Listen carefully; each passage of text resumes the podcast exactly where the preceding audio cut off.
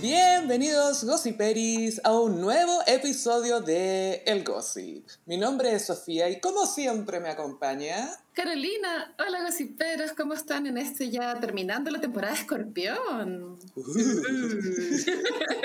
Igual estuvo como brava la temporada de Escorpión, no idea mía. Sí, todavía estamos en ella. ¿El plebiscito alcanzó a estar en temporada de Escorpión o no? Sí, pues fuimos a votar en, en temporada de Escorpión. 25, sí. El, el gran hito positivo republicano democrático. Y duró como dos semanas, pero ahora está como la cagada, sí. Bueno, está la masa que cachaste que Hermógenes Pérez de Arce propuso que las tres comunas formaran como una nueva república de Chile. Me parece cero descabellado. Y más encima esa república ya existe y se llama Chicureo. bueno, o sea, ¿de qué estamos hablando? Sí. Pero Hermógenes es el, el facho chistoso. Y está tan feo ese señor, como que no deberían subir fotos de él porque está ya muy como el, como el rey Felipe, el príncipe Felipe. Bueno, que es como, ¿está muerto? ¿Está vivo? ¿Es de cera? ¿Qué pasó aquí? Como que lo andan acarreando embalsamado. Lo, que, lo ponen como en un fanal, así para protegerlo como un soltito para acarrearlo. Porque una, una cámara criogénica lo mueven a ese señor. Fui. Aparte que estoy viendo The Crown, entonces veo los actores que hacen de Philip y es como, estos tienen un tercio de la edad de este weón en la vida real. Ay, ¿qué onda The Crown? Yo no la he visto, pero está muy de moda en este momento. Sí, lo que pasa es que la nueva temporada in- incluye a, a la Lady Diana, Sí. entonces eh, parece que la gente está muy metida con eso. Yo voy a la temporada 3, porque yo había quedado en las dos primeras cuando lo hacía la Claire Foy y ahora está la Olivia Colman. Y nada, pues está buena igual. Está bien hecha esa serie. Igual creo que voy a ver la, la, cuatro, la temporada 4 así de, de una nomás, ¿cachai? No, no voy a ver nada de atrás. Y aparte que yo tengo un rollo con el humor inglés, que se ríen de que son súper poco sensibles y, y que son fríos. Entonces es, es chistoso eso, porque siento que la mayoría de la ficción es súper sentimental. Ujú. Y después están los ingleses que como, eh, falleció, qué lástima. Y es como, y ahí queda. Y eso es todo lo que sintieron. Es muy así. Vamos a tomar té. Qué lástima. El funeral me interrumpió la hora del té. Bueno, ayer vi en Twitter un TikTok que era un mismo gallo que hacía un, como una escena de película y él mismo interpretaba a Hugh Grant, a, a Jude Law y a la Kiera Knightley. Y bueno, como que solo se caracterizaba como con el pelito, como que se Ya. peinaba para allá o para allá. Y la buena más chistosa que la chucha. Y claro, era el mismo mood que tú decís, como, ah, estás con otro hombre, bueno, eh, me voy. Como que Qué lástima, nunca pensé que lo podrías hacer. No puedes cambiar una ampolleta y vas a estar con otro hombre. Se tiran como tallas así, como con shade. Voy a buscar ese TikTok para subirlo a- al Instagram del Gossip. Eh, eh, oye, la que te iba a comentar también, eh, Cara Blumel quiere ser constituyente. Yo he leído muchos chistes de eso, como que va a representar a las plantas de interior, que va a representar a los vegetarianos. Es que es coincidencia que Gonzalo y Gomero estén tan cerca. No lo creo, es como una teoría de la conspiración. Es como el terraplanismo, que no sé si los gossiperis patrones ya, lo ya escucharon el especial que hicimos, pero estuvo bueno, lo pasamos bien comentando Sí. el documental del terraplanismo. Y otras cosas bueno. también que se colaron por ahí. Sí, yo igual siempre como que meto información encubierta. Es que es importante, por favor, que no sean cubiertas, que sea lo más literal posible. Bueno, y Blumel, hay, hay personas que opinan que él no, no debería postularse porque como fue ministro del Interior en un momento en que se violaban los derechos humanos, es contraproducente. Pero en el caso de Blumel, porque ya nadie quiere que hayan políticos en la constituyente, por algo no votamos mixta, pero los políticos varios todavía como que no entienden ese mensaje. Bueno, han entendido cero. Cero. O sea, no, no llegó el memo. El memo no ha llegado. Y vuelve a demostrar que los políticos están súper desconectados de lo que quiere la gente. Eso es lo más O sea, es tragicómico. Es cierto. Oye, Pero- esto- estu- estuve pensando en la tía Pikachu ayer. Ujú. Y, es- y como hay que saber que su historia es como que el hijo compró el traje de Pikachu por AliExpress ¿Ya? con su tarjeta pero escondida. Entonces cuando le llegó el paquete, ella vio el disfraz y dijo que no supo qué hacer y se lo puso para ir a marchar. Es mi idea, una historia similar al Joker. Se sabe que el Joker pidió su traje por AliExpress y su mamá se lo puso y en realidad el Joker es su mamá. Es lo que nadie quiere asumir. La tía Pikachu es muy el Joker. ¿Está jugando con nosotros? No entiendo nada. ¿Le gusta el caos? Onda, ¿quién usa Converse para ir a marchar? O sea, claramente a esta persona le gusta el caos.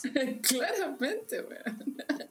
Es una persona que no siente nada. Si es que puede marchar con Converse toda una tarde, esa persona no siente nada. Y más que marchar, bailar también. Bailar, oye, le pone, casi que se pone a hacer breakdance. Full breakdance. Oye, Gaia, ¿me podía explicar qué está pasando en MILF? Oh, terremoto en MIF, pero esto tuvo efectos colaterales hoy día porque despidieron a, a una periodista de Melate ¿Mm? por hociconearse en el live el primer plano del pueblo. Uh, hociconearse con respecto al tema MILF. Eso. Esa es la conexión. ¿Y, y qué dijo? ¿Qué se supo que dijo?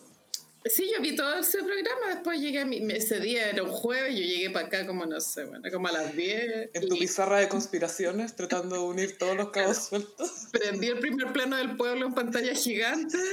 proyectaste. Saqué mi, mi corcho con chinches y empecé a unir con elástico. Con hilos de colores, según tema. Vaya, Renata, la. ¿cachai? Palos, palos, palos. Sí, y sabéis que no fue fácil descifrar el enigma. Igual, es súper típico que equipos de trabajo que son amigos terminen peleados. Hmm. Hermano, es primera vez que pasa. Pero tú- el Club de la Comedia es icónico programa que eran amigos y pelearon, ¿o no? Sí, es que lo que pasa es que en el Club de la Comedia pasó que se hicieron un poco bandos, hombres y mujeres, y parece que los hombres no le daban mucho espacio a las mujeres, y, y después los amigos pelearon, no sé, estuvo medio complicado. Yo siempre me quedé con la idea de que Pedro Ruminot era como una diva. Y que Mm. como que causaba los conflictos por su divismo. Sí, y también piensa que el, o sea, el, el Club de la Comedia igual fue fenómeno, ¿cachai? Porque era, de- por primera vez en Chile se estaba desarrollando bien el stand-up en, canal abierto, en canales de tele abierta, y no sé, yo creo que igual es fácil volverse loco, y, y los comediantes tienen mucho ego también, o sea, tienen mucha inseguridad, pero tienen mucho ego. Sí, bueno, esa es mi hipótesis de lo que pasó en MILF. Yo creo que la Renata estaba con los humos en la cabeza. Y ¿Qué es- más actriz? Es súper... Y ella igual se jura comediante. Pues. O sea, yo no la encuentro chistosa, pero ella cree que es comediante. O sea, por lo general la ponen en sets porque es como la chistosa, se espera que sea la chistosa, no la ponen ahí a hablar de psicología Claro. como se la vacareza, ¿cachai? Sino que... Sí, es cierto. Pero claro, la Renata, antes de que existiera Kramer, yo me acuerdo que hacía unas imitaciones bien como penca, pero igual hacía imitaciones, pues tú de la Bachelet. Pero igual la Renata Bravo fue como la segunda Natalia Cuevas. Sí, era la segunda Natalia Cuevas. O sea, la Natalia Cuevas es la OG. OG, imitadora, antes que Raquel Castillo estaba, estaba Natalia Cuevas. Entonces ya, esta es mi hipótesis. La, la Claudia se enojó con la Jazz porque la Jazz no quiso volver al estudio porque tiene una enfermedad de base, que es esta cuestión del mal de Crohn. Mm, que un cacho. Creo que te va a ir por el water así, mal. Eh, son muchos problemas estomacales y lo pasáis muy mal, lo pasáis muy mal. Sí, y ya, entonces, pero la Jazz después subía, porque ella es de Villarrica, su familia es de Villarrica. Entonces, después se- ella se fue a Villarrica y subía fotos así como en Pucón, después en el mall. Entonces, de pronto ahí la Claudia de haber dicho, puta, onda, no quiere volver al estudio, pero ¿cómo la obligo? Y aparte, cuando eres jefa de tu amiga, ¿cómo lo así? Igual difícil, ¿o ¿no?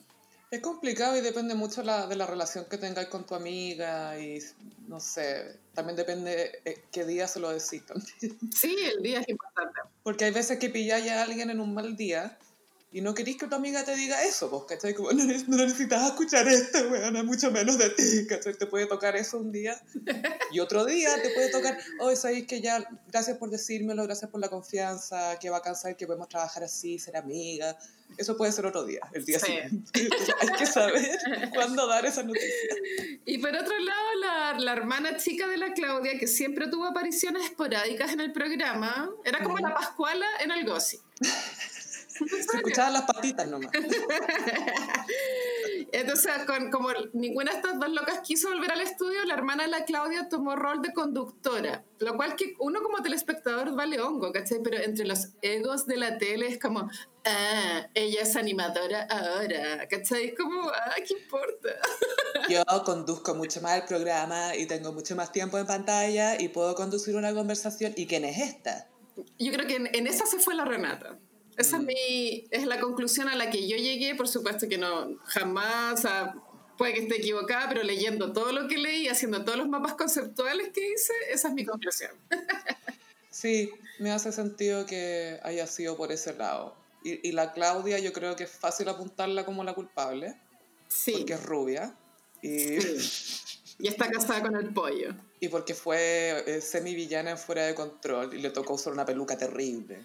Eh, tenía como el pelo colorino, ¿no? O sea, la peluca era pasa es que- roja. Tenía una que era negra, con una chasquilla Sí. bien marcada. Se veía súper. Era un casco, pero lo, lo- lo hacía funcionar. O sea, se veía como stripper. Una stripper Playmobil. Sí. es el único tipo de stripper que conozco. Sí, pues tienen la manito para agarrarse del, del pole. Entonces la Claudia, yo creo que la Claudia debe estar en mucho dolor. Eso me da pena. Como que igual pelear con una amiga, porque la Jazz y ellas eran amigas. Entonces pelear con una amiga debe ser una es una weá tan dolorosa, weona. Que yo creo que la Claudia lo, lo está pasando mal.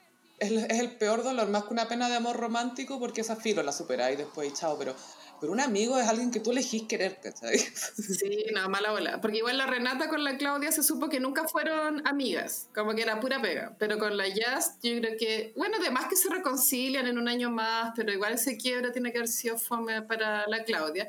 Encima la Claudia tomó una decisión pésima, como que la reemplazante que trajo al programa es la Berta La Sala, ¿la cachai? Sí, pues la, la actriz que estuvo con eh, Daniel Alcaíno mucho tiempo. Está casada, que siguen está casada con Yerko Puchento, pues Ay, sí. con Y- Peter Veneno.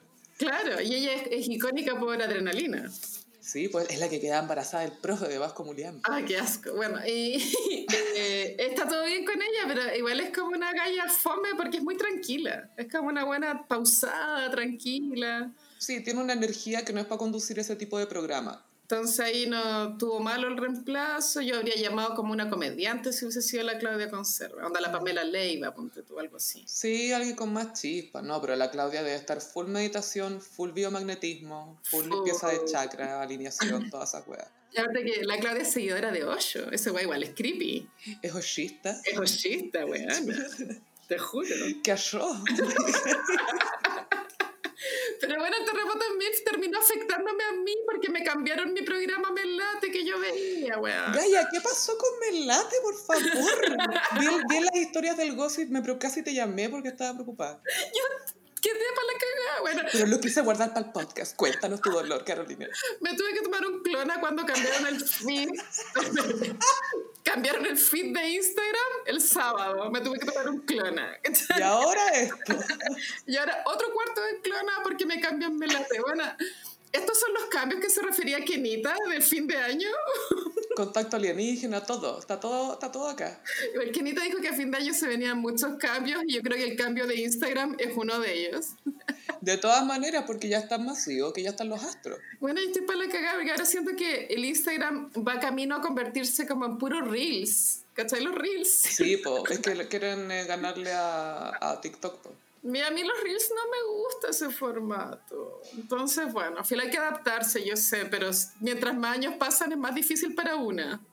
Igual me da mucha risa porque me acuerdo cuando el gran escándalo era que Instagram había llegado a Android. Ah, se roteó, no. Y la gente estaba enchuchada. Pura gente de izquierda todo esto. Pura gente de izquierda súper progresiva. Ay, no, se chacrió.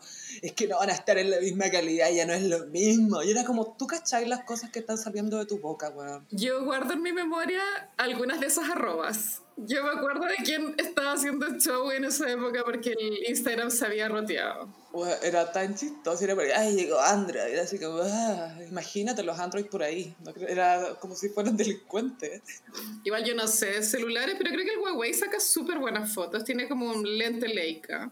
Sí, ahora los celulares lo que tienen que hacer es poder sacar fotos Al final la gente ya lo está comprando por eso, porque las fotos son todo. Son cámaras. Bueno, y claro, y MILF ya, hicieron el, ya, Melate tiene un spin-off que se llama Primer Plano del Pueblo. Pero es como un spin-off que funciona sin la autorización de Melate. Es como si la Pascuala tuviera su podcast secreto. Con la Olivia. Con mi gato Olivia y no nos avisaran. Y primera vez que nos enteramos de todo esto. Pero espérate, también necesitaría, porque Primer Plano es una marca de Chilevisión. Claro, pero se llama Primer Plano del Pueblo, no se llama Primer Plano, ¿cachai? Pero igual los podrían demandar por usar ahí Primer Plano. Carmen Twittera estaría all over this, estaría pero encimísima. Oh, Carmen Twittera esta semana aclarando rumores de cosas que sí hizo. bueno, así como The Audacity. Palo yo, ya. Y ya, entonces el primer plano del pueblo como en el programa Melate, que es el mismo canal de MILF, no pudieron eh, abordar el tema de MILF bien por, por, no herir las sensibilidades de tus compañeros de trabajo. En el primer plano del pueblo sí se psiconearon con todo lo que sabían. y, y el huevo fue en salida, eso no le gustó. Porque sintió que le estaban robando las primicias, ¿cachai? Pero igual no podían en el Melate comentar, mira, igual es un poco maletero y es como, ya, no lo comentemos acá, pero acá sí. Eh, eh, es raro, porque si la, la, intención era proteger a los compañeros, entonces no lo habláis, pues punto, te quedáis callado. Sí, entonces ahí, bueno, la echaron a ella, que es la Cecilia, que es la que escribió la biografía de Camilo Haga, qué sé yo. Mm. Entonces para mí fue porque el programa son puros hombres. ¿eh? Yo sé que era lo mismo, pero como que era se sentía más equilibrado cuando había una mujer. No sabría explicar por qué. Pero era como que son distintos, distintas formas de ver las cosas, pues se, se, puede complementar bien. Sí, que sí que el terremoto de MILF yo creo que recién terminó hoy día con este despido. ¿Se vendrán más réplicas? espera, ¿pero quién queda en el programa? ¿De MILF? Sí. Está la Claudia con su hermana la Berta La Sala, las conservas con Berta La Sala, y tienen una cuarta galla que, bueno, no me preguntéis quién es, pero es como una animadora de Kermés, como que empieza como, ya, bailemos, y es como, ¿quién? como que se reinventó de una forma súper extraña el programa. ¿Qué onda? ¿Se quedará ahí Claudia Keeper? es su pega, pues sí, tiene que sacarlo adelante, yo creo. Es que a ver, ahora no, no, le queda gente como con mala onda ahí, pues, o sea, toda la mala onda viene de afuera del programa. Pues. Igual, pésimo momento para verte a la sala, llegar ahí como, como el, el ambiente más denso que la chucha. Hola, es mi primer día, ¿cómo están? ¿Dónde chucha me siento? Como llegando a la casa y el copuchante preguntándole, ¿cómo te fue? abrázame, abrázame.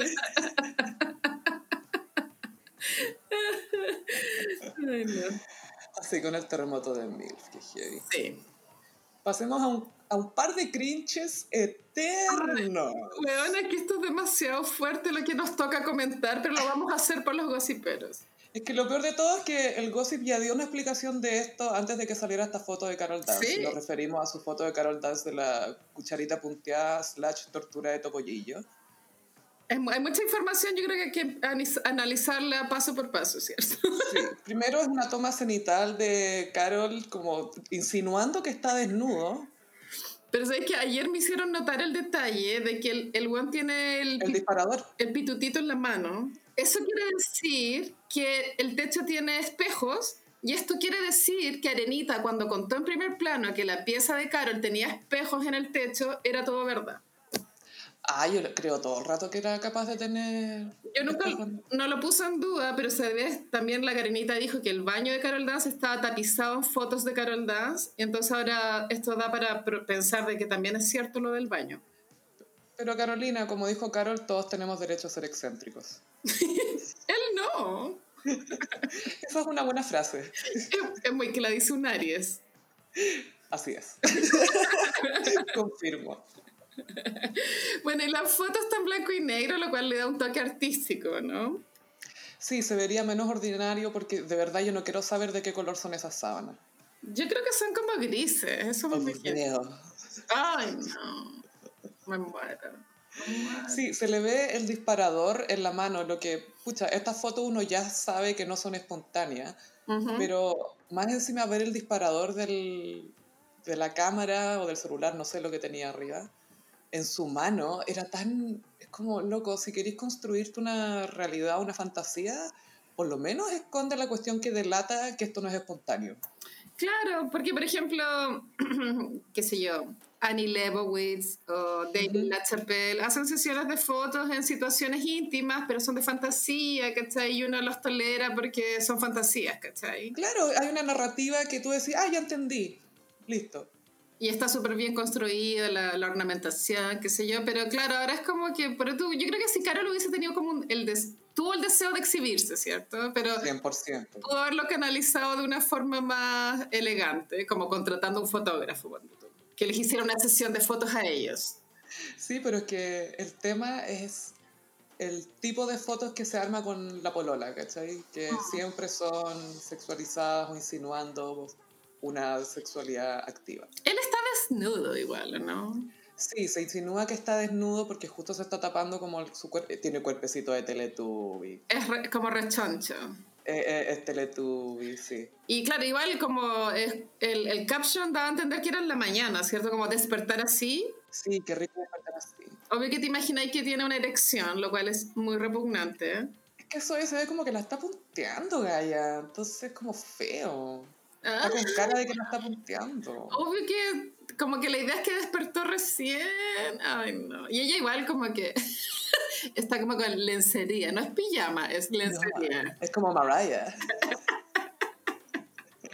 y el pelo planchado, está como muy preparada para la sesión. No, y, y también hay elementos que perturbadores como la guitarra eléctrica que nunca se ha tocado esa guitarra. Jamás, pero te da a entender de que él tiene como un lado rockero. 100% es Aries, todos los Aries hacemos como que tenemos un lado rockero. Él en su velador vi que tenía un vasito de agua, bueno, clásico de velador tener un vasito, y ella tenía el topollillo. Pero un topollillo que con heroína, Gaya. Estaba con una cara el topollillo, como con un ojo a medio cerrar, así el otro no. Era como Blumel cuando era ministro del Interior. Blumel todos los días despertando vestido de topollillo, pero es, el topollillo de esta calle se ve como, como que hubiera presenciado la copulación de estos dos, ¿cachai? Ay, no, weón. Bueno, obvio que el weón se graba, weón. Obvio que sí. ¡Qué atroz! Ah, eso yo no lo juzgo, o sea, si alguien se, yo no lo he hecho, pero si alguien se quiere grabar, que le dé, pero que sea responsable. Eso es lo más importante. Sí, bueno, y después a mí me dio curiosidad, empecé a ver las historias de ella. Como, a ver, ya como que no toleré más. Como, ¿quién es esta persona? ¿Quién es? es que Gaia la trata como muñeca inflable, es atroz. Y ella es igual de culpable del cáncer de córnea que nos ha dado Carol Dance que Carol Dance. Es igual de culpable, weón. Es su Melania. Sí. Y nada, tenía muchas historias de su vida, como que que igual están medios encerrados, como que pasan el día en el departamento. Mm. Y como que Carol no tiene dónde ir, porque Según yo, Carol está cesante, eso es lo, lo, que yo sé. O sea, tiene su agencia, tiene una agencia de comunicación. Pero bueno, ¿qué es esa weá? ¿Quiénes son los clientes? ¿De qué estamos hablando? No sé, pero es un gran motivador. El éxito se alcanza ah, en la biblioteca de mi mente. Mindset. Mindset, ganador. El otro día escuché a alguien decir la palabra mindset en un contexto normal y fue como, ¿qué? ¿Esta palabra se usa? Llegamos a este punto. ¿Qué está pasando? Llegamos aquí. What? y yo me paré y dije, I'm not here for that.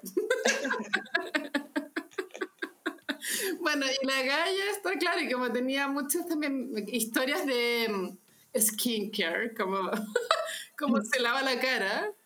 Pero era súper ahueonado porque ella estaba tratando de vender un producto de, limpieza facial, pero la, eh, se grabó con un filtro de cara.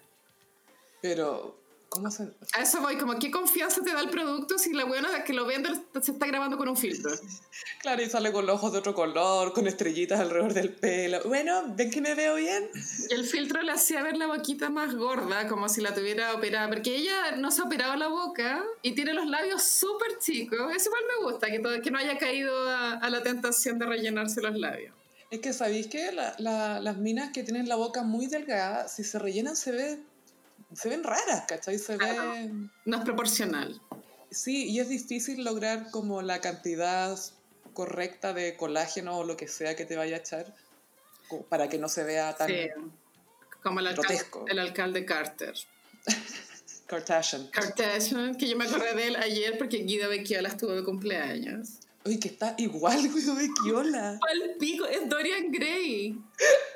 ¿Cierto? Benjamin Button, es que la cagó. Weona. Se ve igual que en el comercial de los Pacos, ¿te acordáis? Que salía llorando porque había un choque. Bueno, iconic ese comercial.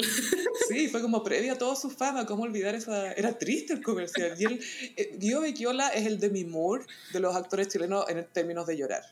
Sí. Nadie llora como Guido Becchiola sin mover, sin mover la cara, le caen las lágrimas y como que abre un poco la boca y, ah, ah, ah, y le caen las lágrimas. bueno, que él estaba en su cumpleaños con Luis Larraín, que hace poco también se pegó un iconic al decir que el, que el carabinero fallecido. Qué pena, era Mino. ¿Pero por qué dijo esa estupidez? weón? No, lo mejor es que fue que en paz descanse, que Mino era. Y todos quedamos como, ¿qué? ¿Qué onda? Ahora hay que decirle cumplidos al muerto por cómo, se, cómo era. ¿Qué onda? Oye, qué estupenda esta galla, era muy estupenda antes de morir. Qué flaca, tan flaca que era. Ay, qué envidia. Ay, Luis Larraín. Pero bueno, ya, ya. Kardashian. Ah, Carol Dance, sí. Bueno, olvidémoslo. Bueno, la foto también fue comparada en redes sociales con la de la Raquel Argandoña con el Lolo Peña en la cama. Pero esa fue a color y pudimos ver rosado, pudimos ver el estampado del cubrecama. Fue terrible. Y esa fue para una sesión, yo no sé si era TV Grama o revista Vea. Vea. Creo que fue Bea, lo que a usted lo interesa. Yo creo que la Raquel estaba empotada.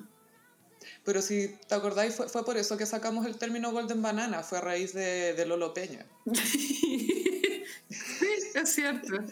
Pero esa foto, yo creo que a la Raquel le pena, así como... O sea, yo creo que cada vez que la Raquel le dice que no en algo, la Raquel le manda esa foto. Como un sticker, un sticker de WhatsApp. Disculpa, ¿decías? Acá teníais 40, weón. Yo tengo 30 nomás.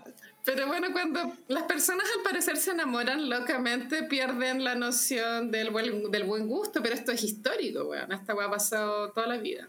Le está pasando a Jean-Philippe ahora. O Jean-Philippe está haciendo una transición súper mala, una mala transición.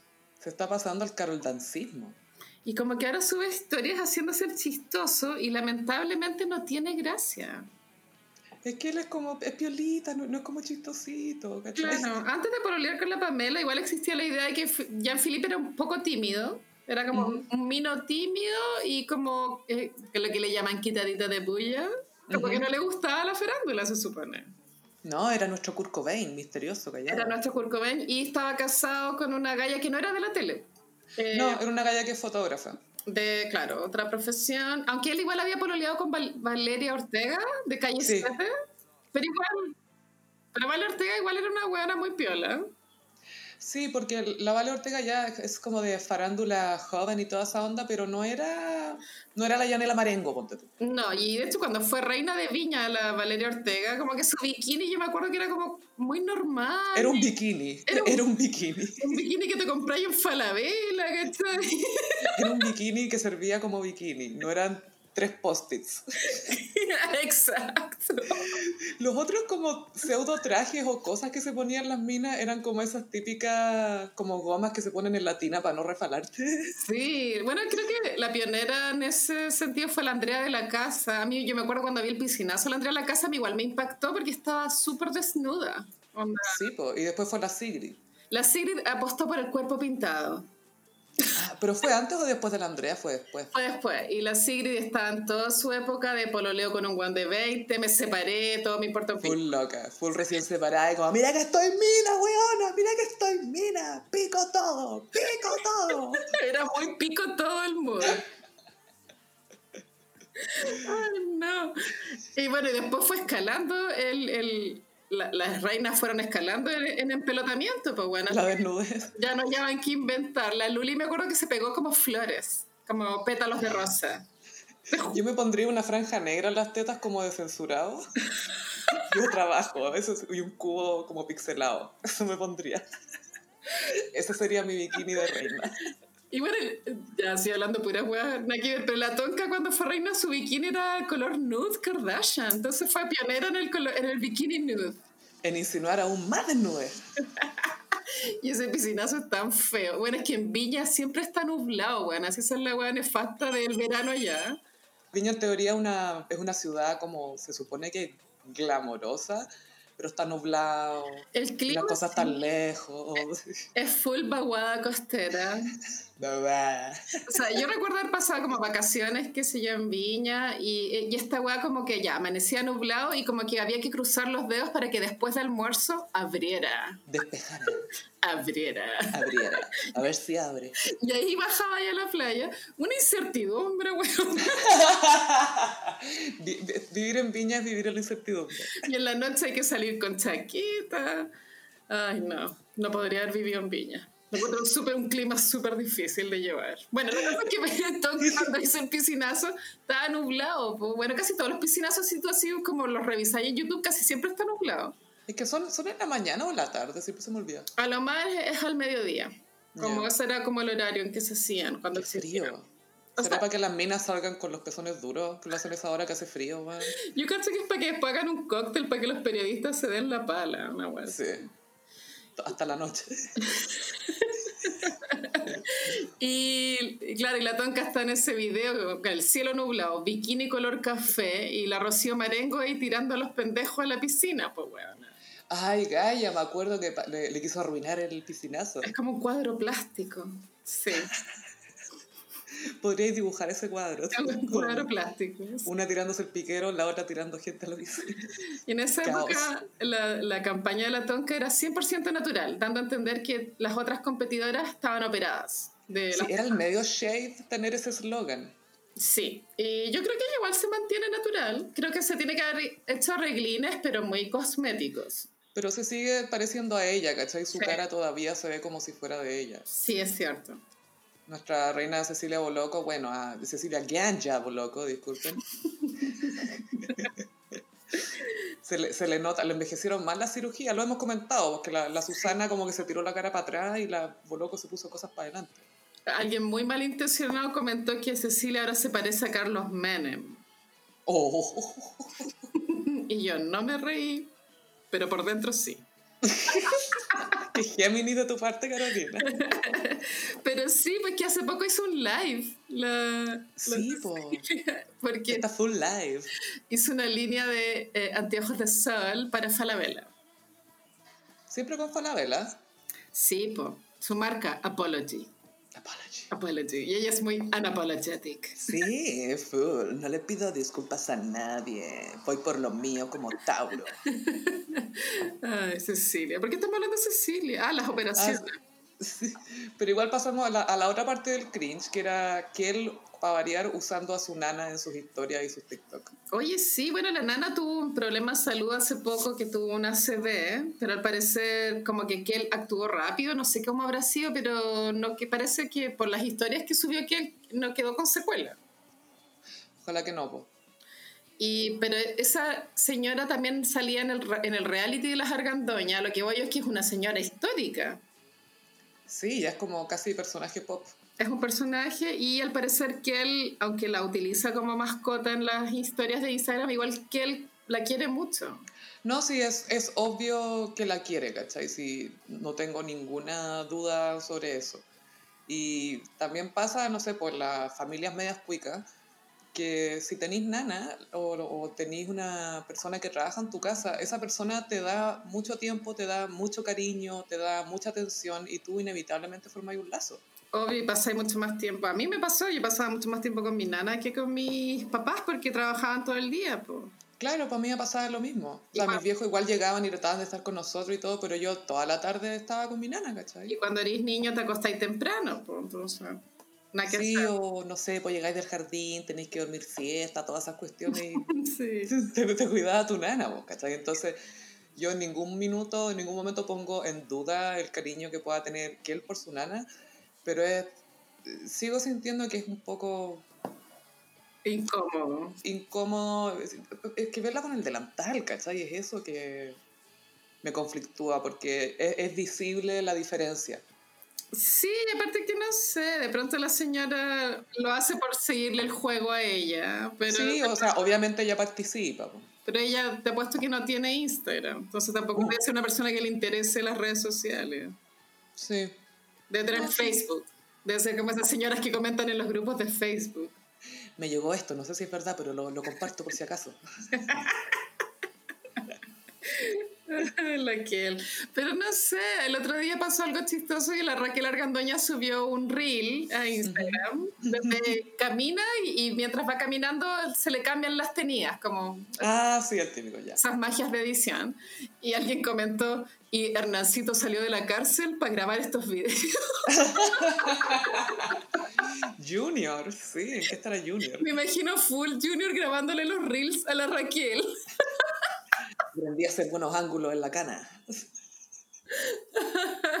Ay, no, es hueveo porque él está en la clínica psiquiátrica. No sé, pero bueno. ¿Y la Raquel salía con esas botas altas que le tapan las rodillas? sé que igual a veces le da el palo al gato con los looks, la Raquel. Yo, así como porcentaje, creo que el 30% de las veces le da el palo al gato, pero el 70% cáncer de córnea. es real. La Raquel Argambota.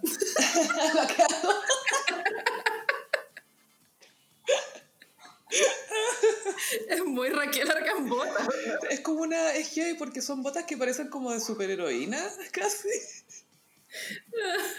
que le gustan las botas a esa señora, Sí, y, se tapa las rodillas porque ahí se nota la edad. Esa es mi teoría. Sí, bueno, y tiene buenas piernas la Raquel, largas y flacas. Sí, es fachosa. Sí.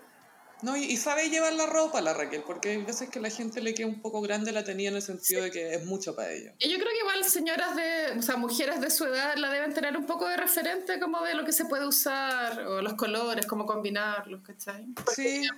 Igual existe un prejuicio de que a medida que las mujeres vamos envejeciendo, hay cosas que no puedes ponerte, o qué sé yo, ¿cachai? Y la Raquel igual rompe con esos estereotipos.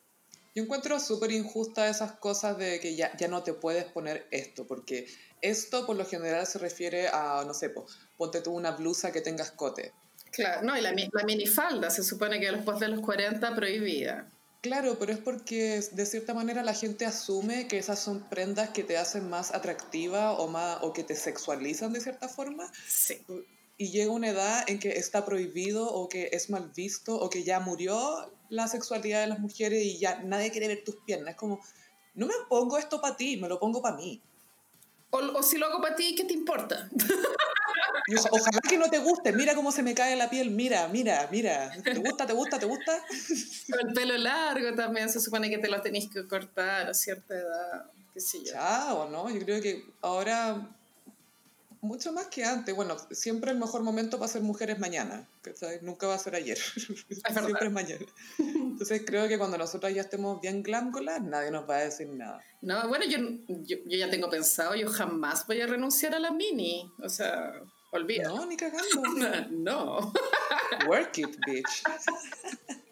De pronto me corto el pelo como Anna Wintour, pero la mini no. Sí, el ala Winturazo es bueno para... Ese es un buen corte para cierta edad porque es, manejable, creo. Y aparte que con la chasquilla te escondís un poco la cara. Sí, la frente, las arrugas. Todas las veces que estás enojado con la persona que está hablando contigo. Se esconde. Exacto. Y pasamos a Iconic. Me imagino lo que está sonando de fondo. ¿Eso es cierto? Sí, de hecho, Carolina me lee en la mente. Gossiperis, esto partió como una broma, pero se ha hecho realidad. Ha llegado el Iconic de Francia 98. Así es. Igual es súper iconic el, el momento en la historia. fue un, gran hito, porque no solamente porque Chile hace, hace como cuatro mundiales que no iba, 16 años eran, Porque estaban Eh. bloqueados, o sea, ni siquiera era porque no clasificaban, es como que los habían eliminado. O sea, la, después de lo del Cóndor Roja estaban como desclasificados, después la- para las otras no se clasificó. O sea, no, no, se, no se pudo nomás. No, amiga, porque esa hueá Ah, por lo del Cóndor Roja, por lo del Maracanazo. fue el 90, después fue Estados Unidos 94, Lo recuerdo. que no fueron, o sea, no, ni siquiera fueron a la... ¿Cómo se llama cuando hacen la ¿Clasificatoria? ¿La eliminatoria? aquello. y después, claro, para no- la 98 podían jugar. po. Ah, sí, y ahí fue, había llegado Nelson Acosta como nuevo técnico, ese sí era como argentino. uruguayo. Era uruguayo. Si no me equivoco, Pero- si no me equivoco era uruguayo. Es iconic uruguayo feo, porque los uruguayos son todos minos. Y él no. Todos tienen algo y este pelaba Acosta salió como chileno, curiosamente. Se ve súper chileno. Es el papá de tu amiga del colegio. Es el señor que atiende en la ferretería. Demasiado. El señor del furgón. Eso, eso era, eso era Nelson Acosta. Y una vez lo vi en el Jumbo. Y se le reflejaba la luz en la pelada. Se lo reflejaba. Sí. Ya, bueno, continúa, continúa. Sí, le- fue importante, bueno, por eso, porque hace tiempo que no íbamos a un mundial. Segundo, porque coincidió cuando estaban dando Viva el Lunes, que era uno de los estelares más eh, vistos, más populares y que estaba siempre causaba estragos en todos los episodios. Era como el programa que había que ver. Sí. Y, eh, y también coincidió, bueno, que la televisión estaba súper activa y había mucho, mucho presupuesto en los canales. Y el contexto como sociocultural de Chile en esa década igual era especial, no es el mismo de ahora, como que existía esta ilusión de, bueno, la democracia había llegado hace relativamente poco y se supone como que la economía iba muy bien. Y, Pero llegó la crisis asiática. y entonces se supone que todos compraban teles gigantes, ¿cachai? Y era un poco, era una, eh, como una sensación de en ese momento que todo el mundo era muy arribista. Todo era aspiracional. Sí. 100% aspiracional. De Era la- hecho, mucha gente se endeudó para el mundial pues, y pasó a hacer trama en ficción. Creo que la familia de DJ Katia se había endeudado para ir al mundial. Parece que sí. Creo, no me acuerdo de qué teleserie era. Y también en Sexo con Amor, el personaje de Boris Kercha se había endeudado para ir al mundial. Qué iconic. Es la época de los celulares de palo. ¿Te acuerdas de esa weá? Sí, que varias veces descubrieron a personas manejando en el auto, hablando por celular, y resultaron ser celulares de palo. Ana, yo esa te, juro, te juro que la encuentro demasiado palo yo. Era cuando el chileno estaba en su versión más aspiracional, lejos, lejos, pero era... Porque ahora ya hay un tema con el consumo, por supuesto, pero en los 90 significaba algo. Sí. De hecho, No era solamente esto me hace feliz, me lo voy a comprar, sino que esto me va a hacer, me va a subir, me va a elevar socialmente. así era. Bueno, y ese es el contexto en que se produjo Francia 98. Y antes de que partiera el Mundial, eh, pasó algo bien icónico y fue que fueron casi todos los futbolistas del equipo y Don Nelson, papá de tu amiga Acosta, fueron todos a Viva el Lunes, como a, a alentar y a ser alentados también, como a, a empezar la fiebre del Mundial. Y era una época en que los futbolistas usaban mucho gel. Mucho gel. Y había tanta plata en la televisión que creo que los futbolistas firmaron un contrato con un canal 13, que solo podían ir a Viva el lunes o darles exclusivas a ellos. Eso nunca más se volvió a replicar en la No. historia. No, era muy extraño. Y bueno, en paralelo salió, si no me equivoco, se llamaba La Movida del Mundial, que era en TVN. Y ahí fue donde debutó Luciano Bello. Eso igual, es que son tantas weas icónicas que pasaron con ese mundial. Imagínate Felipe Camiroaga debutando con Luciano Bello y, y como que casi que se sacó el personaje del poto, si tampoco lo tenía tan construido. Sí, le dijo Mauricio Correa, le dijo, oye, tengo un personaje, tengo un personaje, tengo un personaje. Y salió al aire y empezó a marcar mucho y le dijeron, ¿podéis quedarte 10 minutos más? Y no tenía libreto, nada, empezó a- le empezaban a soplar y todos a ayudarle y así fue como armó, se fue armando el personaje de a poco. Y se dio el lujo de huevear a Don Francisco. Oye, sí, de Audacity. Así que quieres estar en televisión, te voy a cambiar el nombre. Y, don Francisco con una cara de este weón, que se cree que está ahí atrevido. Disfrútalo, weón, disfrútalo mientras podáis. Nunca más va a ir al teletón. Y claro, en esa época eh, quitarle rating a Viva el Lunes era imposible, pero Luciano Bello lo logró. Sí, ese personaje lo logró. Y mientras en Viva el Lunes, el personaje era, previo a Yoko Puchento, era Peter Veneno que tenía una frase que era... La fama gemífera, ¿no? La fama gemífera y, estaba inspirado en Zamorano. El, el 100%, porque usaba mucho ese acento eh, bueno, Zamorano. Zamorano, eh, no sé, igual, por un lado me produce ternura, ¿cachai? Porque hay algo naif en él, pues, como cuando se ponía a cantar esas canciones de amor. Vaya, desesperadamente enamorado de Jordi. En esa época iba a cantar esas canciones Había el lunes. Y también, no sé si viste el video que te mandé. Sí, lo vi. Él, él y Salas fueron a Había el lunes, ya estaba Enrique Iglesias y Zamorano se puso a cantar experiencia religiosa. Pero andaba con mala voz, como que parece que estaba medio resfriado el Zamorano.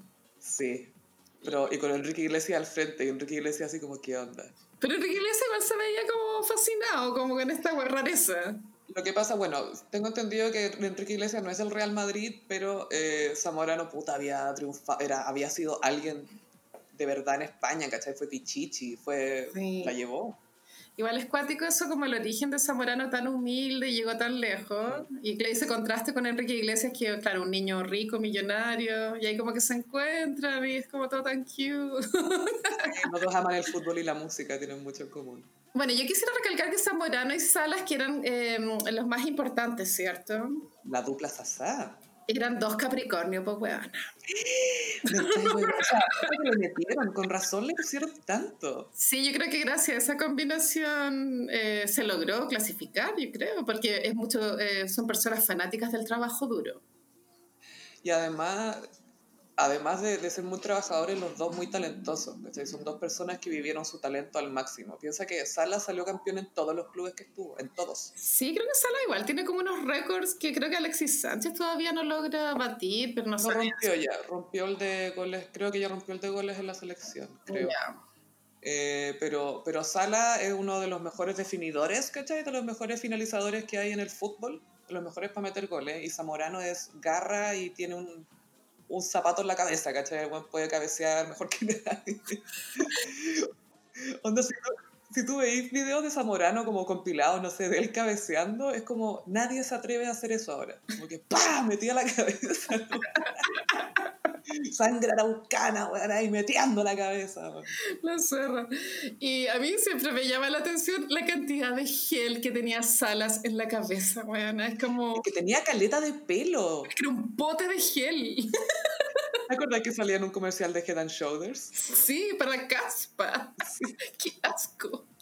Y al final le partían el pelo por la mitad, le hacían la cabeza de Biblia, con la partidura al medio. Ay, ay. Bueno, entonces el mundial era en Francia, y bueno, Francia es muy cute, y la mascota era Futix, que era como un gallito. Futix era muy tierno. un gallito... Mm, ¿Por qué creo que en Francia el gallo es como, el es como un animal importante? Bueno, no sé. Sí, pues el gallo es, como el Lecoq Sport, como la... Lecoq es importante en Francia. Es como en Inglaterra el león. Y acá en Chile es el pudú. ¿No? Es el cóndor, no tengo Ah, y el pudú es más cute. El pudú es demasiado tierno, weón. Es como para tenerlo en la casa. Es que yo no entiendo cómo el pudú no es la imagen nacional, así como ya, Perú le metió con la gastronomía, nosotros tenemos que meterle con el pudú para convertirnos en meme y que la gente nos quiera. Sí, es buena estrategia. Bueno, la cosa es que la, televisión chilena se fue para Francia a hacer reportajes, despachos y el matinal. Sí, y por favor cuenta cómo fue la gran producción de Paulina Nin y Coco Pacheco eh, cocinando están al lado del seno, ¿no? como estar en el Sena y de atrás se ve la Torre Eiffel, igual es épica esa toma. Es épica. Pero cuenta las restricciones que hay con la Torre Eiffel. Bueno, se supone que, si tú vayas a grabar como con la Torre Eiffel de fondo, parece que hay que pagar. No es gratis la wea, ¿cachai? Hay que pagar derecho. y estas weones como que se llegaron y se pusieron ahí, nomás eso lo contó la Paulina una vez, como en un primer plano. Como que, ah, pongámonos acá, pongámonos acá. Y se pusieron a grabar el final. Con la Torre Eiffel de fondo, cosita en París. Le Cosit estaba full parisina, Es muy cute que Cosita haya visto París antes de morir. Qué heavy que Cosita vio París antes de morir y hay gente que nunca ve París, weón. Y Cosita sí. Que, eh, que hay que ver París una vez en la vida en otoño. Eso se supone que hay que hacer. Se supone que en otoño es lo más bonito. Y mm, la Paulina Nin en ese momento trataba de hacerle la competencia del Buenos Días a Todos, que era un programa que no se podía derrotar. No, era imposible ponerle. Entonces ahí Paulina Nin dándolo todo con Coco Pacheco, su chef cancelade. Canceladésima. Parece que el loco era como full pinochetista, weona, qué sé yo. Lo era, muy gobierno de Pinochet. Y, se le ha quemado el restaurante como tres veces. Es coincidencia. O sea, cuando pasa eso la gente empieza a sospechar. Bueno, y mm, eh, en esa época Zamorano, claro, como que se hizo conocido y Madonna dijo que se quería acostar con él. Sí, dijo, cuando veo a Zamorano solo pienso en sexo.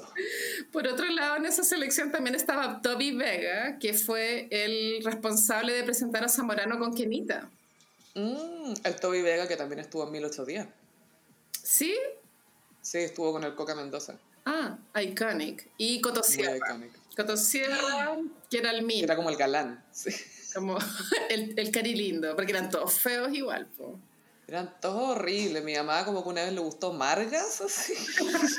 y Margas era como más viejo, ¿no? No sé.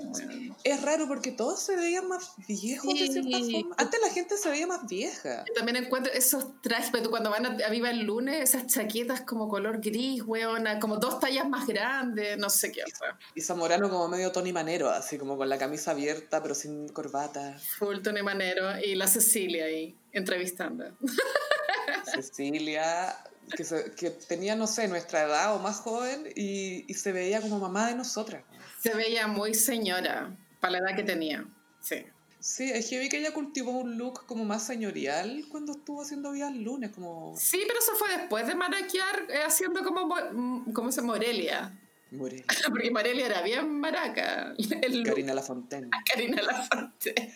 Que tenía gorro, yo encuentro que tener gorro de villana es lo máximo. Bueno, y hace poco la Diana Boloco, esta semana, dijo que la Cecilia tuvo un romance secreto con Mijares, ¿cachai? Mijares. La dura, que está casada con Lucero. Sí, esto fue antes de Lucerito, o sea, ninguno de los dos fue infiel, pero fue secreto. Y parece que la Cecilia terminó con este loco y Mijares, masculinidad como herida, después la negaba. ¿Qué se creía? Le hizo un I don't know her a la loca. Le hizo un I don't know her acá en Chile, pues como en ese programa de Peapa, ¿te acordáis? Con Pedro Carcuro.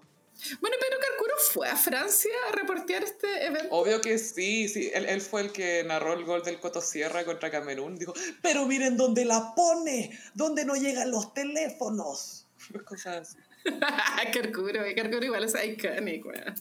Sí, de repente tiene, tiene algunos relatos icónicos. Ese, ese es bien icónico. Es que el Cotosierra metió la pelota justo en la esquina del arco, ¿cachai? Ah, bacán. Y era justo un equipo que tenía un arquero súper alto.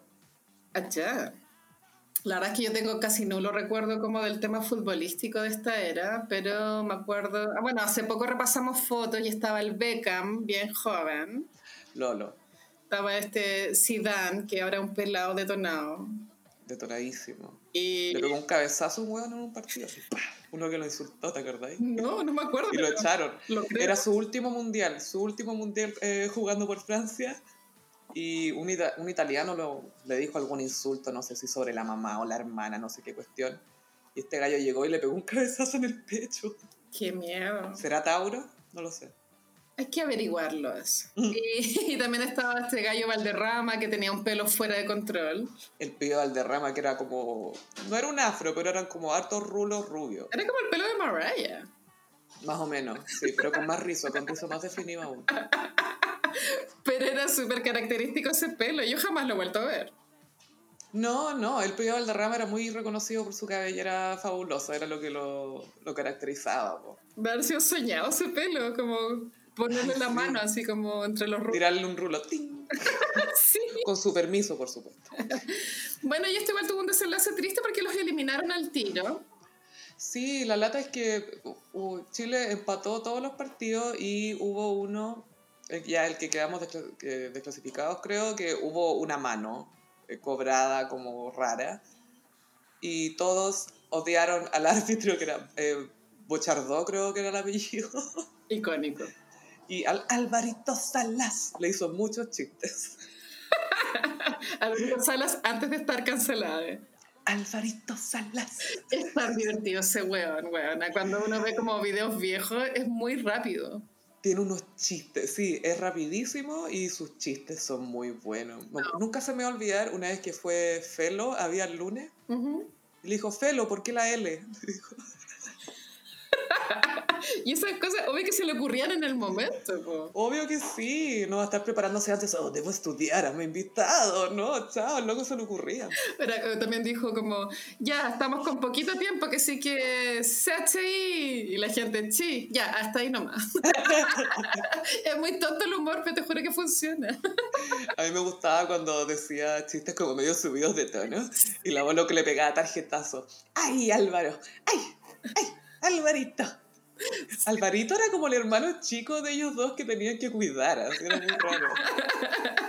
Igual tiene que haber sido una época de, de puro carrete, yo creo, entre esos huevones. ¿eh? Cuando terminaba el programa me imagino que habían unos after hours eternos. Imagínate el Kike ahí, que todavía que era más joven y tenía más energía. Borracho. Uh, bebía borracho.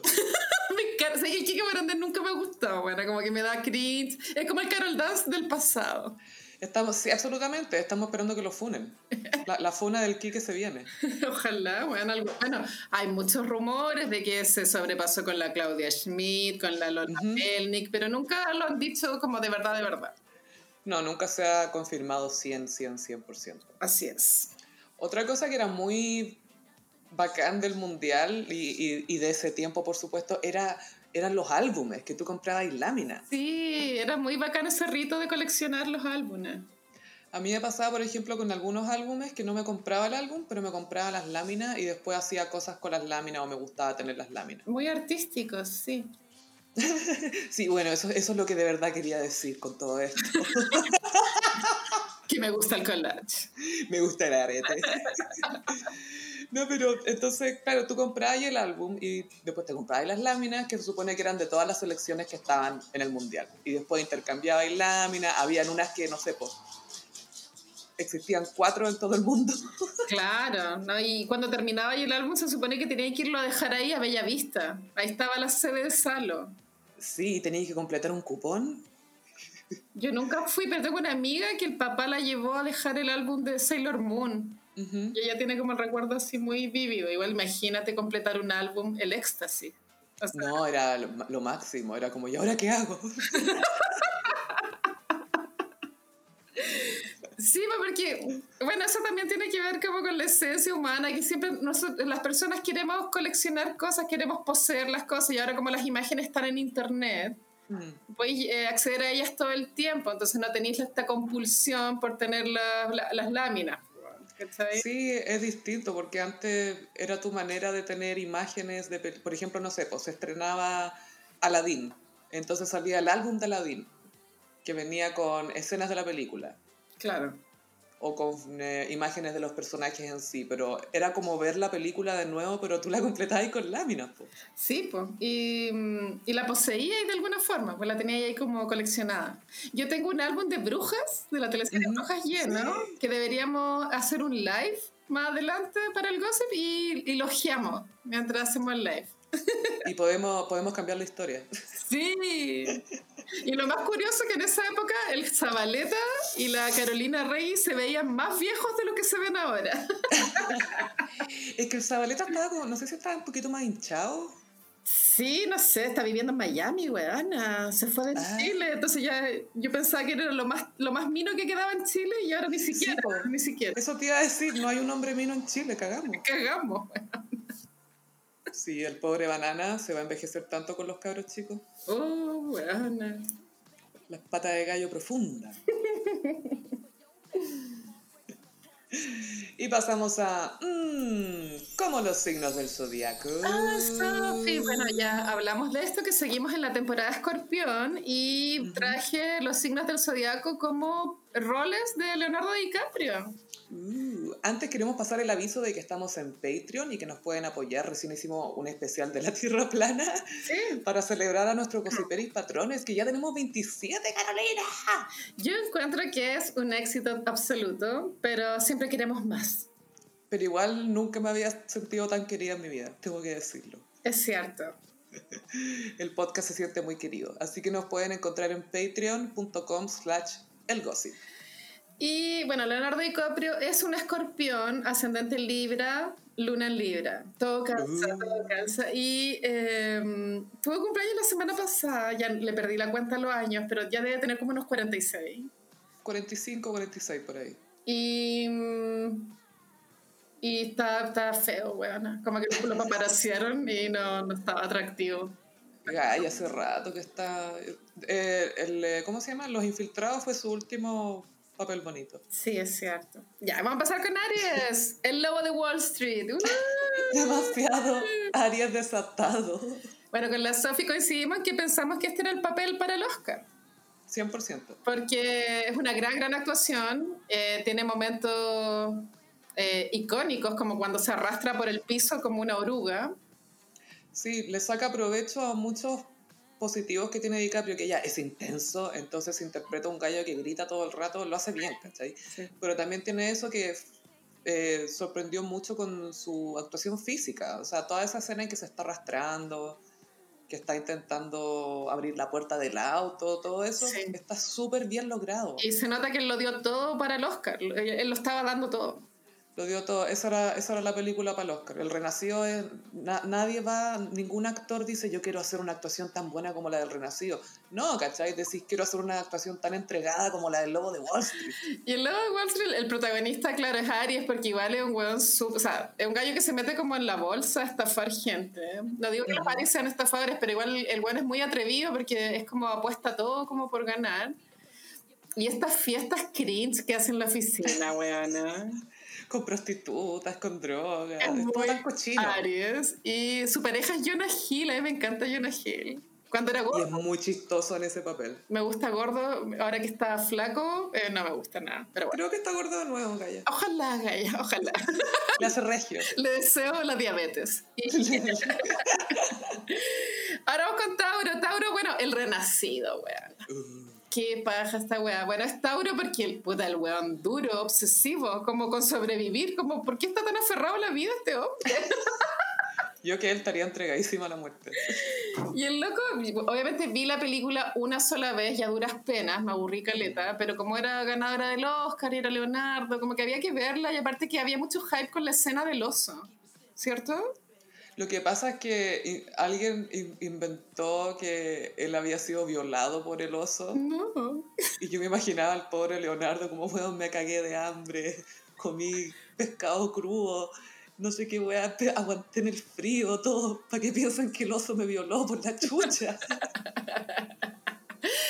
Leonardo. Bueno, Renació se grabó en el sur de Argentina y fue súper tortuoso, parece. Fue igual de duro que ver la película.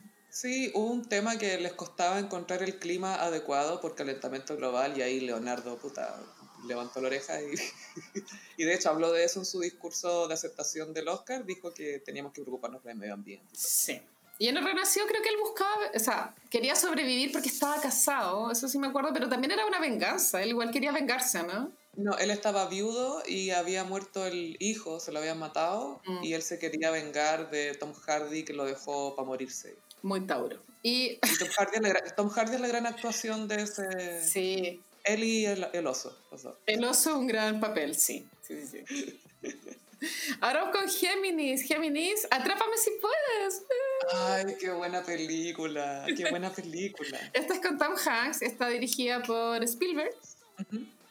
Y él hace el papel de un farsante. ¿eh? Y yo encuentro que es muy Géminis porque es muy camaleónico el papel. Como que él eh, eh, asume roles para estafar gente de una forma muy espontánea. Como que ni siquiera prepara los, los papeles y le salen. Pero lo, lo entretenido es que el personaje es como un adolescente. Sí, Entonces tú veis que, pues tú la primera vez que viaja en el avión y despega y pone una cara así como, conche tu madre, estoy arriba de un avión, así, ¡ay, qué miedo! Pero el loco se está haciendo pasar por piloto. Y después la escena de las azafatas es icónica. Es muy, es muy Leonardo. Y claro, Tom Hanks era el policía que lo, tra- lo trataba de atrapar. Pero es tierna la relación porque Frank, que es el personaje de DiCaprio, que es este estafador, igual siente una conexión más íntima con el personaje de Tom Hanks. Lo llama por teléfono cuando se siente solo. Sí, pero igual tienen una relación extraña. Mm. Bueno, pero es clásico, es como, igual es un arquetipo en el cine y en las películas, o sea, en las teleseries, como hicieron Tommy Jerry, ¿cachai? ya vamos con Cáncer. Cáncer, por supuesto que es Titanic, el rol de Jack. Ya que full cáncer, Bueno. que cada día cuente, que sentir todo. Cuando le muestra el álbum de, de, de dibujos, le muestra como el álbum con los dibujos. No, no me gusta ella en pelota, me gustan sus manos, ¿cachai? Solo sus manos. Y fue cuando la abraza al atardecer. ¿Qué- ¿Queréis sentir como que estáis volando? Y él como que no tiene sexo, él hace el amor. Sí, hace el amor y como que ella le tiene que decir a él, ¿estás bien? Ah, pero bueno, es el papel, el papel más importante de Leonardo. Sí, sí, y él, creo que lo hemos comentado, él tenía reservas con el papel porque lo encontraba muy perfecto y era como loco, este weón es fome, ¿cachai? Como que se daba cuenta de que no era un papel con mucha carne. Y eso es porque James Cameron no hace buenos personajes. Absolutamente, no sabe hacer conversaciones entre personas. Pero igual es muy palpico que no, los, no sepa hacer eso y haya llegado tan lejos en Hollywood. Lo que pasa es que sabe contar demasiado bien las historias, porque si a Titanic tú la ponís en mute o no escucháis esas partes de las relaciones, te quedáis solamente como con lo técnico de la historia del barco. Es una película perfecta, ¿cachai? La película funciona perfecto. eh, toda la parte del hundimiento, Buenísimo. todo eso es perfecto. O sea, James Cameron es un gran narrador de historia, gran, como visualmente es seco. Pero a la hora de tener una conversación íntima, No. Sabemos que no funciona. eh, por favor, recordemos eh, cuando revisamos el final alternativo de Titanic Sí, en este mismo podcast. No recuerdo el episodio, pero por ahí debe estar en el Iconic de Titanic.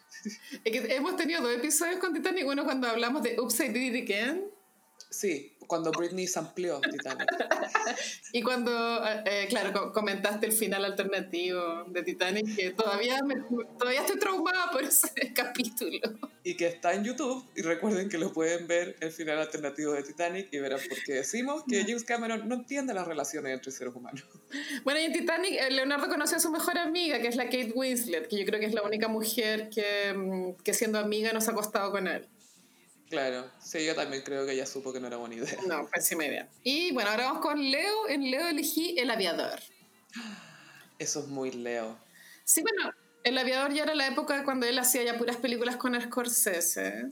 Y era una película súper ambiciosa. A mí, mira, no es de mis favoritas, pero encuentro que visualmente es muy bonita la película. Esto la paleta de colores como azul, medio saturado, los colores. Sí. Sí, Scorsese, eh, me, me gusta eso que sus películas no todas se vean iguales. Sí, es cierto eso. Igual tiene un range. Sí, tiene mucho range de color, porque porque tú las películas de Fincher se ven todas como verde o café o amarilla. Sí, tenéis toda la razón. Y el aviador, bueno, el personaje es muy Leo, pues, bueno, es como un weón que quiere ser, es un millonario, que quiere... eh, que también creo que trabajaba en Hollywood, ¿no? Sí, eh, Howard Hughes, si no me equivoco, empezó como productor de Hollywood, después se obsesionó con la aviación y quería ser el avión más grande del mundo, el Jumbo, no sé qué weá. Y era un tipo muy excéntrico, era súper toc. Pero era de verdad excéntrico, no como Carol Dance. Sí. Le tenía fobia a los gérmenes y, y, bueno, esta persona existió de verdad, Howard Hughes. Un millonario muy importante. Y al final terminó viviendo un poco como ermitaño, se dejó crecer las uñas, la barba, fue bien... Sí, se fue en la bola tóxica. Pero estuvo con grandes actrices, estuvo con la Jean Harlow, estuvo con la Catherine Hepburn mucho tiempo, si no me equivoco, estuvo con la Ava Gardner. Pero sí, bueno, la película igual la recomiendo. El- la- todas las escenas del talk, cuando tiene talk, son muy buenas. Pero bueno, es Leo, porque igual las ambiciones del personaje son muy de Leo. Pues bueno, como Y además, él es el que prueba los aviones y él es el que está encima. es muy grandilocuente. sí. Ahora vamos con Virgo, El Origen o Inception. Ah. Qué paja esta wea. o La Pretensión, así se llama. Esta película yo la fui a ver al cine por Leonardo y me aburrí horrible. Era una película que en su momento la gente comentaba, como que había que irla a ver. Como, Yo creo que no la entendiste, Carolina. no, pero te- había full mansplaining alrededor de Inception. Christopher Nolan, no sé por qué, como que puede congregar a una colonia de mansplainers con una facilidad. Esta película se trataba como de un detective que se infiltraba en los sueños para averiguar no sé qué mierda. La weá era tan irrelevante que ni Para plantar ideas. Eso, plantaba idea. Entonces habían capas de sueño y Leonardo era como el detective estrella de este sistema culiado que a nadie le importa. No, y era heavy porque era puro diálogo de exposición. Claro, como que te explican lo que está pasando. Porque es tan compleja la trama de la película y el artefacto, Carolina, que hay que explicarla. Todos los personajes tienen que explicarte algo. El Leonardo te explica, el Joseph Gordon-Levitt te explica, todos te están explicando todo el rato. Y es como, ¿podemos empezar la historia, por favor? O esto se trata que va a estar flotando toda la película. Luego, por favor, ¿podéis doblar París de una vez por todas? Bueno, a eso vine. Muéstrame París doblado. S'il vous plaît. Claro, la galla era la, la Marion Cotillard, la- esa francesa. Era la, la señora, porque no sé, Nolan tiene algo con las esposas malditas, pero filo. Y actúa la Ellen Page también, Tom Sí. Hardy, encantador como Ah, sí, era gran elenco, pero el guion era muy fome. O sea, la película, lo- la gran demostración de que era pretenciosa es que no sobrevivió el paso del tiempo. Ya nadie dice, hoy veamos Inception de nuevo. No. Mm, Yo encuentro, aprecio mucho como la primicia porque es súper original, Ujú. pero es, es un poco desgastante y a- a- con Nolan me cuesta también el tema de momentos íntimos, es un poco frío, es un poco frío. No funciona. Ya, Libra, el gran Gatsby. Sí. Ah, old sport.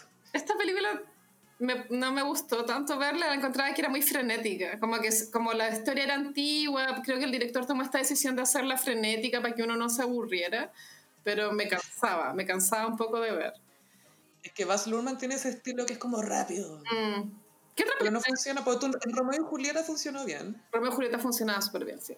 Tiene Mulan Rouge también. Mulan Rouge también, pero no sé por qué el Gran Gatsby, no sé, a mí no me gustó tanto. Y es Libra, pues weón, si es un weón que hace fiestas todos los días, pues weón. Y esa película tiene la particularidad que es la que estaba filmando Leonardo cuando Blake Lively le hizo Boy Bye. Sí. Leonardo se encerró en su trailer, después hizo una fiesta en un bote con 30 modelos, algo así. Como, ¡Ey! Ya te superé ya, estoy súper bien ya. Patético. Se pegó todo el show. Pero lo bueno es que estaba con su amigo Tobey Maguire, pues, porque él es el, Su BFF. claro, el BFF, eh, tanto en la pantalla como en, eh, detrás de, de cámaras. Ya, ahora vamos con Escorpión, los infiltrados. Mucha traición, Gaia, mucho control y traición. No me acuerdo cómo se llama el papel del weón, pero es un weón que sufre mucho y guarda muchos secretos. po. Pobre, que era un Xanax, es todo lo que quiere. Está obligado ahí, porque él entregó su vida a esta doble vida. A mí esta película igual me gusta caleta. Bueno, sale Marky Mark, Está súper bien hecho. Marky Mark antes de ser cancelada. Eh, Alec Baldwin, Matt Damon. Matt Damon, que a Matt Da- Damon le quedan muy bien los papeles de antagonista, según yo. Como que Lo hace súper bien, súper bien. se hace fácil odiar- odiarlo. Jack Nicholson. Jack Nicholson en una gran actuación, pero siempre como en el mismo range de un loco culiao. Y bueno, esa escena demuestra como la mano amputada. Y llega y la saca, juega con la mano. Muy bien actuada, porque esa escena igual es tan friki, se presta igual para que quede mal actuada. po. Y cuando se junta con, con Matt Damon en el cine porno y el loco tiene como un dildo para. Sí, sí, sí. No, esta película está muy bien. Creo que también ganó su... Este creo que ganó Oscar de Mejor Película. Fue la, sí, fue el primer Oscar de Martin Scorsese, que fue súper esperado y todo, y, y fue por la película. Es una buena película, es una muy buena película, porque maneja muchas tramas, hay mucha confusión, hay dobles eh, identidades, eh, muchas relaciones complejas, y Martin Scorsese sabe, sabe manejar toda esa complejidad. Y obvio que Leonardo en su corazón pensaba que iba a ganar el Oscar. Obvio que lo pensó. Esta vez sí. Sí, obvio que lo pensó. y ahora vamos con Sagitario, la playa. La playa fue cuando, eh, después del éxito arrollador de Titanic, Leonardo tuvo que elegir como qué hago ahora como para desembarcarme un poco de ser Jack. Y eligió la playa. A mí la playa no me gusta, weón. Encuentro que es súper cabeza pescado. Yo encuentro que tiene temas bien interesantes porque pues, tú, Leonardo, representa a los jóvenes que, no sé, pues son más sedentarios, que se quedan jugando videojuegos, que como que no hacen mucho. Entonces necesitan esta aventura. Vámonos al sudeste asiático, vámonos para allá. Y necesita encontrar una aventura así. Entonces, por ese lado, encuentro que toca temas súper interesantes y que siguen vigentes. Sí, bueno. Eh, pero hay cosas que no están muy. Pues tú hay quizás tramas, cosas así que no están muy bien logradas. Pero esas ideas las encuentro súper interesantes. Sí, está basado en un libro de, creo que de Irving Welsh, que fue el que escribió Trainspotting. Y mm, lo que es icónico de la playa es la canción de las All Saints. Que la pueden escuchar en la playlist Eterna del Gossip en Spotify. Ya. Ahora vamos con Capricornio. En Capricornio elegí una que fui a ver al cine porque pensé que era buena, porque salía Leonardo y me aburrí terrible, que es J. Edgar. Ay, que hizo Edgar Hoover. Esta está dirigida por Clint Eastwood y es tan gris la película, como bueno, es una paja. Tío, dentro. Tío, por favor, Clint, dibuja otra dirige otra cosa. Y la elegí porque en verdad se trata como de la carrera laboral de un huevón. Así es como pega, pega, pega, pega, pega. Oficina, oficina. Interior, oficina, día. En un momento se va a entender que el loco era como gay de closet, pero tampoco está desarrollado. Pero no está desarrollado tampoco esa como doble vida, ¿cachai? Sí, eso había escuchado yo, porque Army Hammer actúa como el supuesto amante o no amante, lo que sea, pero creo que está establecido que fuera un amante, entonces quizás al Clint se le hizo tocar esa parte. Clint Eastwood, igual es como ícono de masculinidad. Sí, y conservador y todo, entonces eh, no sé si es un tema que lo pueda manejar como uno esperaría. Ya, ahora vamos con Acuario. Eh, en Acuario elegí ¿Quién ama a Gilbert Grape? Pero eh, es un papel, lo elegí porque el papel que hace Leonardo en esta película es completamente distinto a todo lo que ha hecho en su carrera. Es como el único papel raro, como diferente. Porque eh, si bien tiene su rango, igual es limitado el rango de Leonardo. Y este papel como que según yo escapa completamente del rango porque hace de un niño con discapacidad intelectual. Y lo hace súper bien, weón. O sea, tú la, lo, lo, que hablábamos antes de su corporalidad, como mueve los dedos, como mueve las manos, como la, la, postura, como mueve la cabeza. O sea, este también era para Oscar. De hecho, por este, esta fue su primera nominación al Oscar. ¿Esto fue antes de Titanic? Sí, fue mucho antes. Él tenía, era adolescente, si no me equivoco. Y es la única, la única película de este horóscopo donde no es protagonista, porque acá el protagonista era Johnny Depp. Y toda la Juliette Lewis también. Sí, la película es bonita pero es dramática porque se trata de una familia donde el papá murió y la mamá por, por, pena se puso a comer mucho y se transformó en obesa mórbida. Entonces todos los niños trabajan para mantener a la mamá porque la mamá no puede trabajar porque está muy gorda. Y Leonardo DiCaprio es un cacho porque a pesar de que es adorable, como que meten problemas a Johnny Depp. Claro, Johnny Depp tiene que hacerse cargo de él y cuidarlo. Sí, es triste la película. A mí me gusta mucho. Cuando la pillaban el cable siempre la veía. Ay, hay una escena que me da tanta pena que eh, Johnny Depp deja a Leonardo en, eh, en ¿cómo se llama? En Latina. Y después se va a hacer otra weá y se le olvida sacarlo de Latina y de repente se acuerda y va y el pobrecito está muerto de frío. Bueno, sí. Pero es como que a cualquiera no le podría pasar eso. Claro, pero para él es más grave todavía porque es como, loco, tengo todo el peso de responsabilidad acá de ser el mayor y todo, y pues, se me quedó mi, mi, hermanito, ¿cachai? Que no se puede defender solo, ¿cachai? Se me quedó en latina, la abuela. y para terminar, Pisces, Romeo y Julieta, oh yeah. Ah, obvio que Romeo es Pisces, obvio que sí. Obvio que sí, mis labios como peregrinos van por ese rezo, bla, bla, bla. Uh. Yo esta película la encuentro muy buena, pero no es solamente porque sea de That Beach, sino porque encuentro que la propuesta era arriesgada, cómo se abordó, y, y, según yo funciona. Hacía sentido 100%, como la idea de, claro, las familias rivales y que son dos empresarios importantes. Teobaldo es espectacular. Lo hace eh, John Leguizamo, si no me equivoco, se llama Sí, el colombiano. Y el que hace de Toulouse-Lautrec en Moulin Rouge. Sí, no, gran actor. Rango. Y mm, sí, pues la película igual lanzó a Leonardo como Mino, igual. Creo que, es claro, obviamente es la película anterior de Titanic, pero ella era galán de... Yo recuerdo haber estado como enamorada un poco de él en esa época, por, por el papel de Romeo. Sí, me acuerdo que alguien del colegio me comentó, ¿viste a Romeo y Julieta, el que hace de Romeo súper mino? Así, me acuerdo que me lo comentaron. y con la Claire Days, que está muy bien en su rol de Julieta. Me gusta que la hayan elegido a ella porque es una belleza especial. Y funcionaban los dos juntos. Según yo, había mucha química. Y amo esa película, como la vería de nuevo, pues es que nunca, la- nunca la he visto ni en Netflix. Como, ¿dónde está? porque ya no la da. ¿Qué hiciste, Leonardo? La escondiste. Y bueno, ese fue el horóscopo de esta semana. Y antes de terminar el podcast, tenemos un anuncio muy especial para los gossiperis. Uh, El Gossip va a tener especial de Navidad para el episodio 70.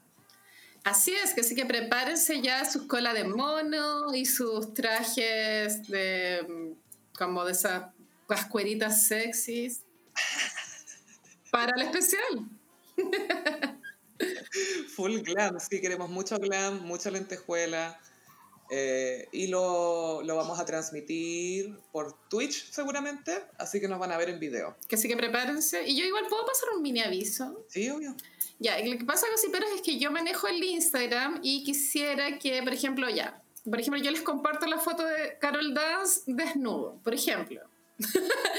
si ustedes me comentan en privado como, ah, ese weón, chancho, como que yo soy la que lee los comentarios, entonces les quisiera invitar a que nos riamos más de esas cosas y solo me comenten cosas más positivas, porque soy yo la que los lee, ¿cachai? Entonces me siento como un basurero, como que recibo como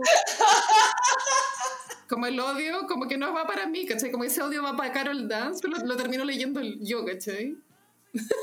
Te entiendo. Entonces, ojalá más mensajes positivos Claro, o, claro. o visitas, reacciones, más que... Y sigan mandando sus cagüines internos y todo. O sea, todo lo que es positivo, bienvenido. A Instagram le falta una reacción que sea cringe. Sí. Sí, sí, sí. Habría mucho. ¿Por qué no hacía eso Instagram? En vez de cambiar el feed, weón. Esta interfaz de Paint, man. Chuche tu madre, ah, te caché. Ese es Mark Zuckerberg, weón, no solo piensa en la plata. Ay, sí, es obvio lo que estoy diciendo, pero es que me da rabia que ahora tra- haya transformado Instagram en una aplicación de compras, weón. Pero bueno, sí. No, Instagram es una chacarrera, no, es terrible. Sí. Así que Gossiperis nos pueden seguir en nuestras redes sociales, siempre con mensajes positivos, por supuesto. Así es. En Instagram, arroba el gossip, en, twi- en Twitter, arroba el guion bajo gossip. A mí me pueden seguir en ambas redes sociales, en arroba chofilove. Y a mí en Frutillagram y los domingos estoy haciendo al mediodía un live de Punto Cruz. Uy, ¿cómo va con Manolito? Bien, sabes que yo tengo la expectativa de terminarlo en enero. Creo que lo voy a lograr. Ya, yo también creo. Te vamos a mandar todas las vibras. Eh, sí. Haya todo el fuá, todo el fuá. Bacán. Muchas gracias, Gossiperis, y nos escuchamos en el próximo episodio. Bye. Adiós.